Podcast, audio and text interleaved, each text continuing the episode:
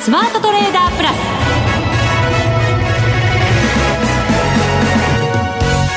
全国のリスナーの皆さんこんにちは。内田まさです。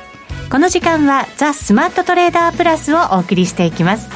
この方をご紹介しましょう。国際テクニカルアナリスト福永博之さんです。こんにちは。よろしくお願いします。よろしくお願いします。はいさて日経平均株価ですが今日は628円安で終わりました、はい、2万9000円台を下回って1か月ぶりの安値ということですね。そうですね、はい、であとまあ残念なことにこれ2月末の、はい、あの1200円以上値下がりしたまあ終値ありましたよね、はい、この値がですねあのえっと日経平均で見ますとえっと2万9 2万8000ですね、はい、966円なんですよ。あそれを下回って。そうなんですよね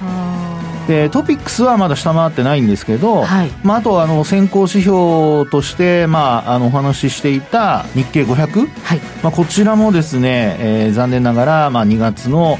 えー、っと安値近辺で終えていると、これもまだあの割り込んではないんですけどね。そうですね、これもまた先行指標と言っていいのかもしれませんけれども、マザーズ、はい、これも安値ですよね。そうですね。もうあの年初来安値になってますので、えー、まあ1月のあの始め値、始まり値をもう下回って終えているということですので、まああのマザーズに関してはもうマイナスパフォーマンスになっているっていうところになります。福永さんがね、はい、先週いろんなところにちょっとした兆しが見えてるんだよ注意してねって、はい、まあ、おっしゃってましたけど、ええ、兆しが出てから早かったんじゃないですか？いや、本当ね、まあ、ただその前にもね、ちょこちょこ、あの内田さんにあのチクチク言われながら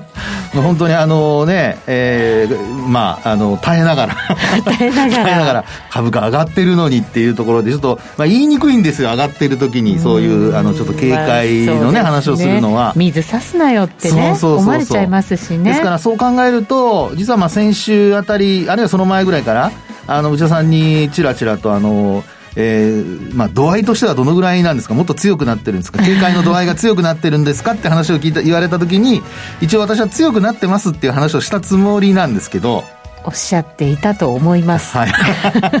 藤田さん。何ですか？いやいや、はい、そういうことだけは聞いといてよって。そう、もうそこだけでいいですから、もう本当言ってましたねぐらい、ちょっと言ってほしかったまあまあ、それは置いといて。そうですね。はい、でも、これ本当に兆しって。ね。こう毎日チェックしてないと感じられないものですけど、はい、やっぱり感じておくって大事なことですね。そうですね。で、あの、まあ、今回の、まあ、後でちょっとお話ししますけど、あの、これ誰でもできるアプローチなので、はい、あの、単純にですね、何かこう、まあ、指標となる、まあ、今回のケースで言えば日経平均もトピックスもあと日経500もそうですけど、はい、まあ、それぞれの指標がですね、あのまあ、あ同じような動きをしているのか、はい、あるいはその中で、まあ、どれかがまあ違う動きをし始めたのか、うん、まあ、そういうもう本当にあのそれだけでいいんですよ。違和感探しみたいなそうですそうですそうです、はい、はい。でそういうところから、まあ、慣れてきたら新興市場にも広げたりだとか、はい、まあ、そういうふうにしていくとあの市場をどこを選べばいいかっていうことにまずつながるのとあるいはどこから逃げればいいのかっていうのにつながりますし、はい、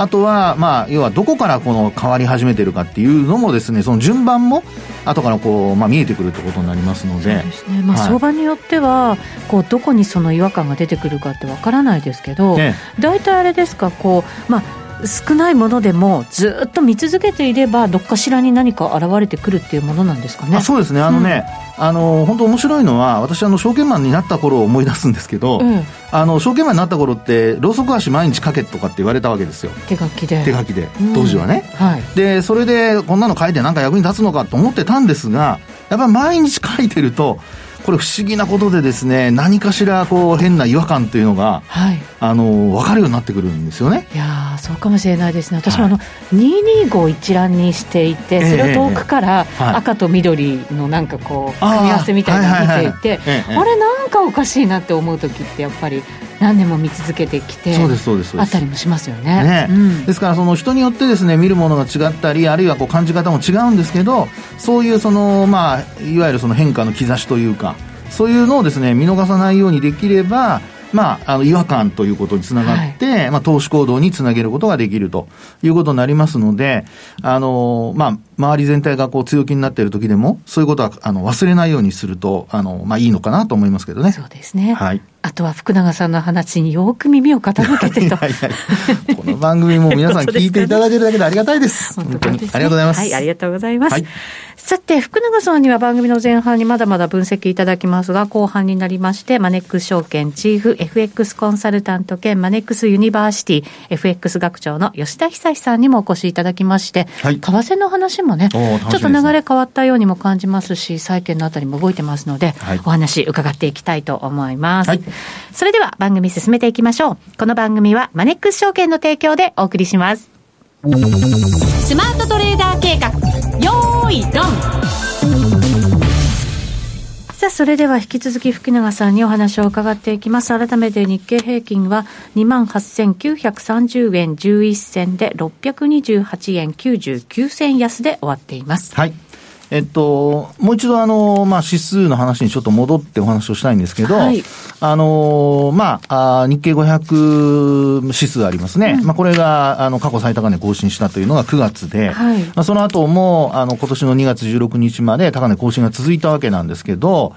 えー、まあ先週あたり、その、まあ日経500から先にちょっと崩れ始めてるっていう話をしまして、うん、あの、先週末は実際にはまあ、あの、ちょうどこの放送があった時には25日線を下回ったというところでしたね。はい、で、まあ2日連続で25日線下回ったって話をしてたんですが、週末には、まあこれもあの、月末のアノマリーの話をしたかと思うんですけど、まあこの時に1202円安ということで日経平均はですね、で、えー、まあ大幅安になったと。で、日経500を、まあ、その時点に戻してこう振り返ってみると、その時にもうなんと75日線下回ってるんですよね。へえ。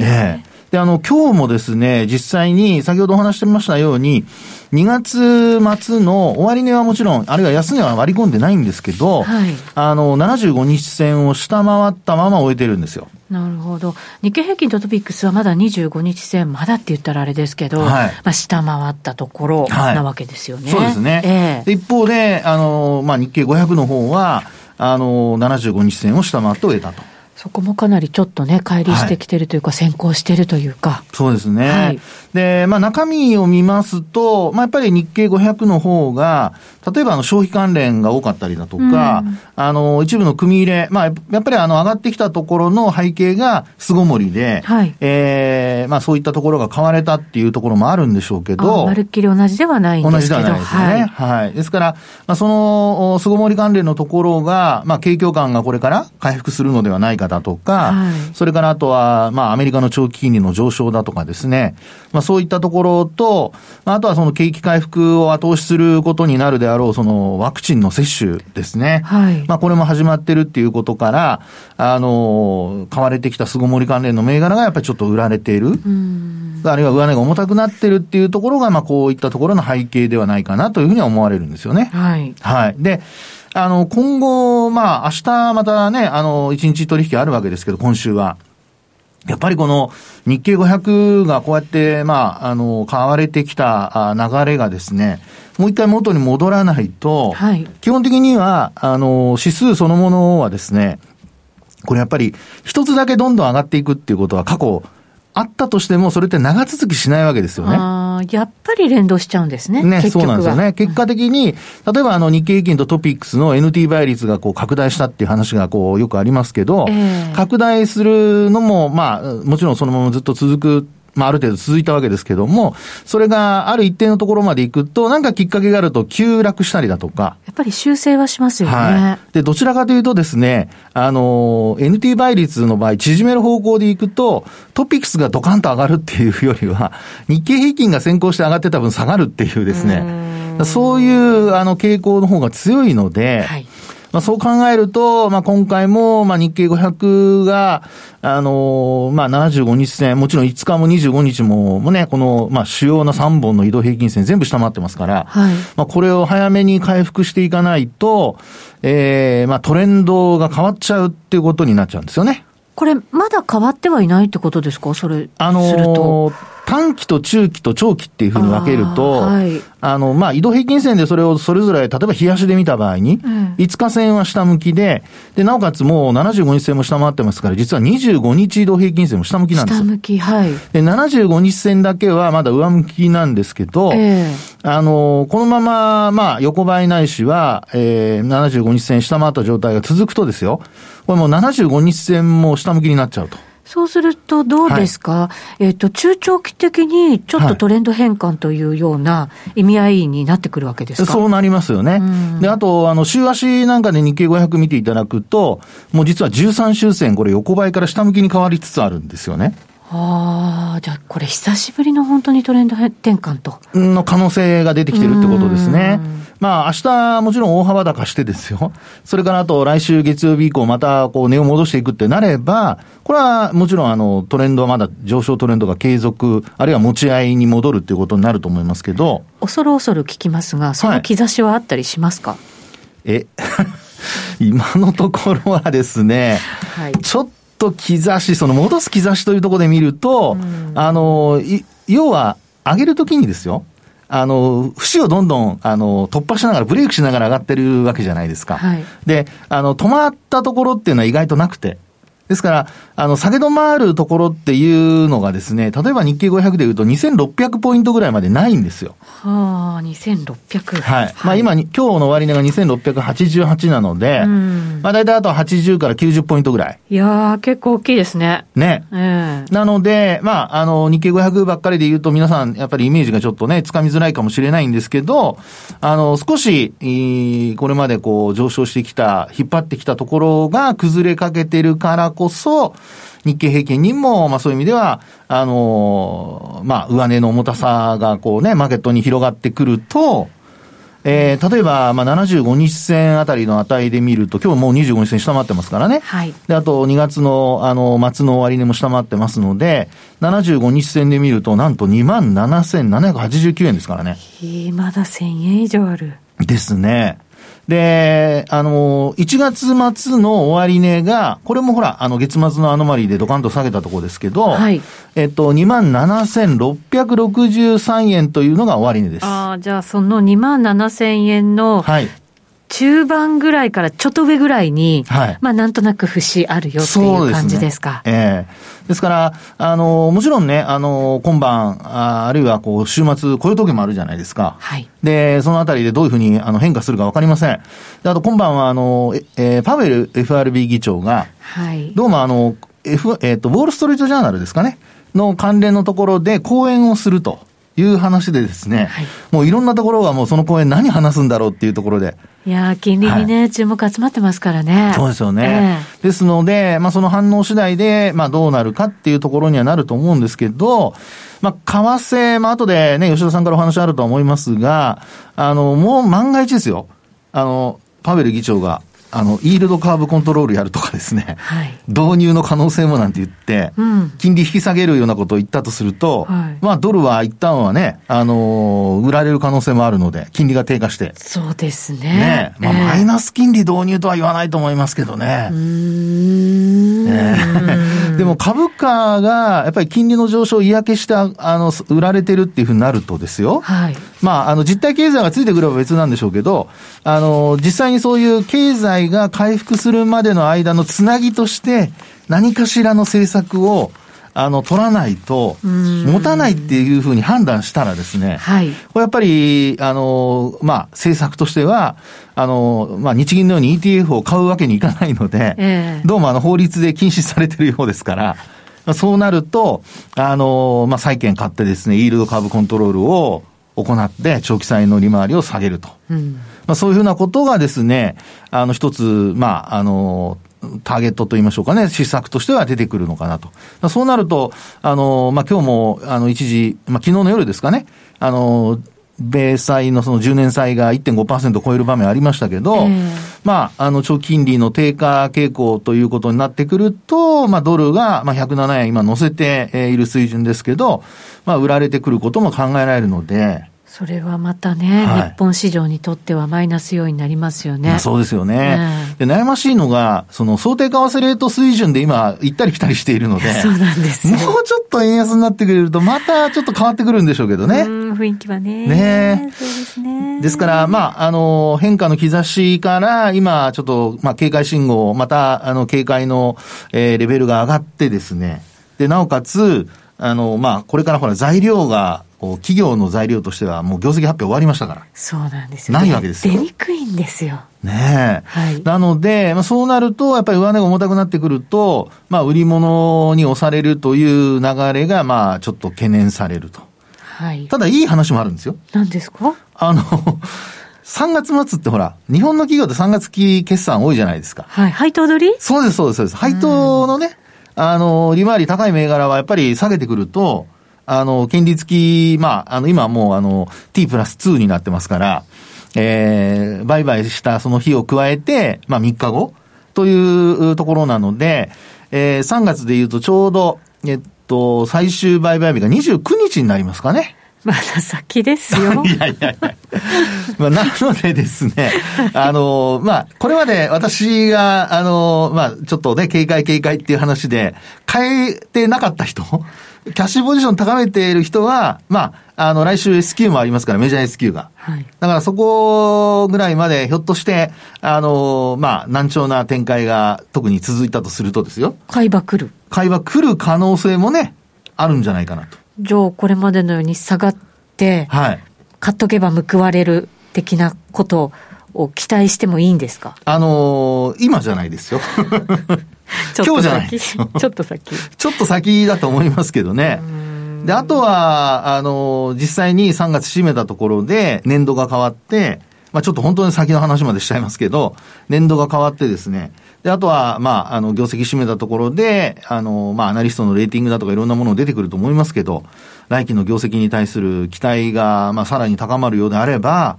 あの、株価の反発機運が、まあ、高まると。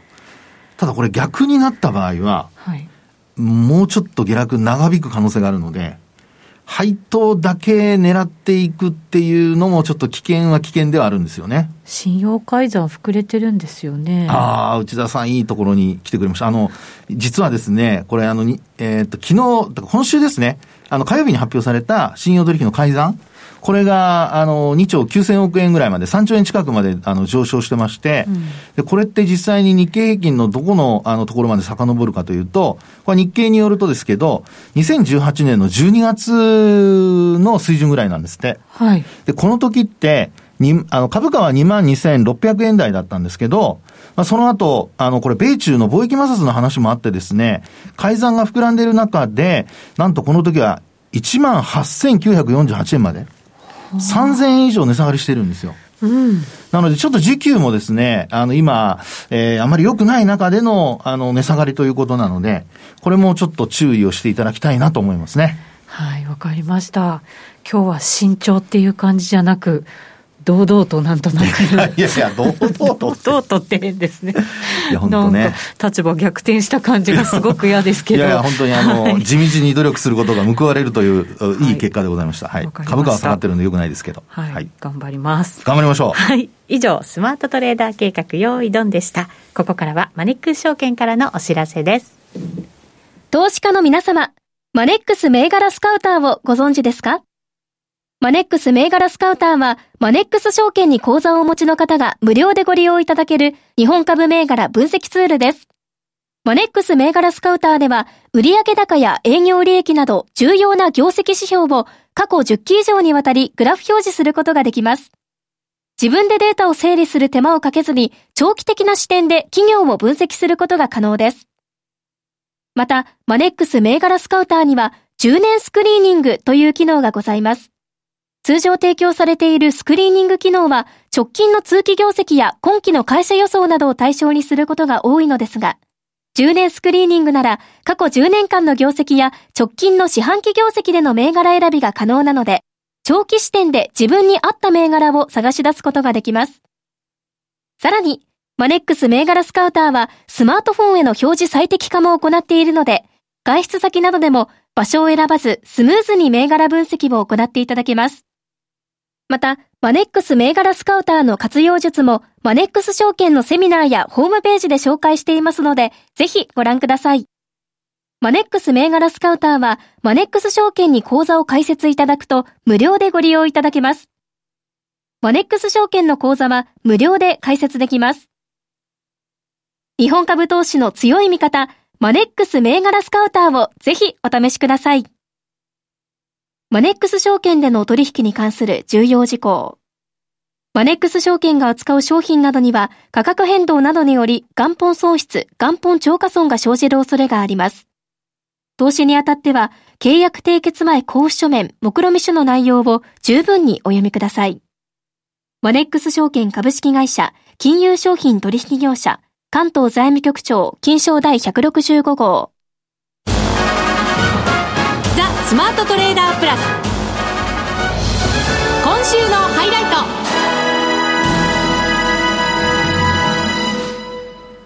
それではご紹介しましょう。マネックス証券チーフ FX コンサルタント兼マネックスユニバーシティ FX 学長の吉田恒さんです。こんにちは。こんにちは。よろしくお願いします。よろしくお願いします。ますさて、吉田さんの登場直前に今日の高値をドル円がつけて107円17銭あたりまで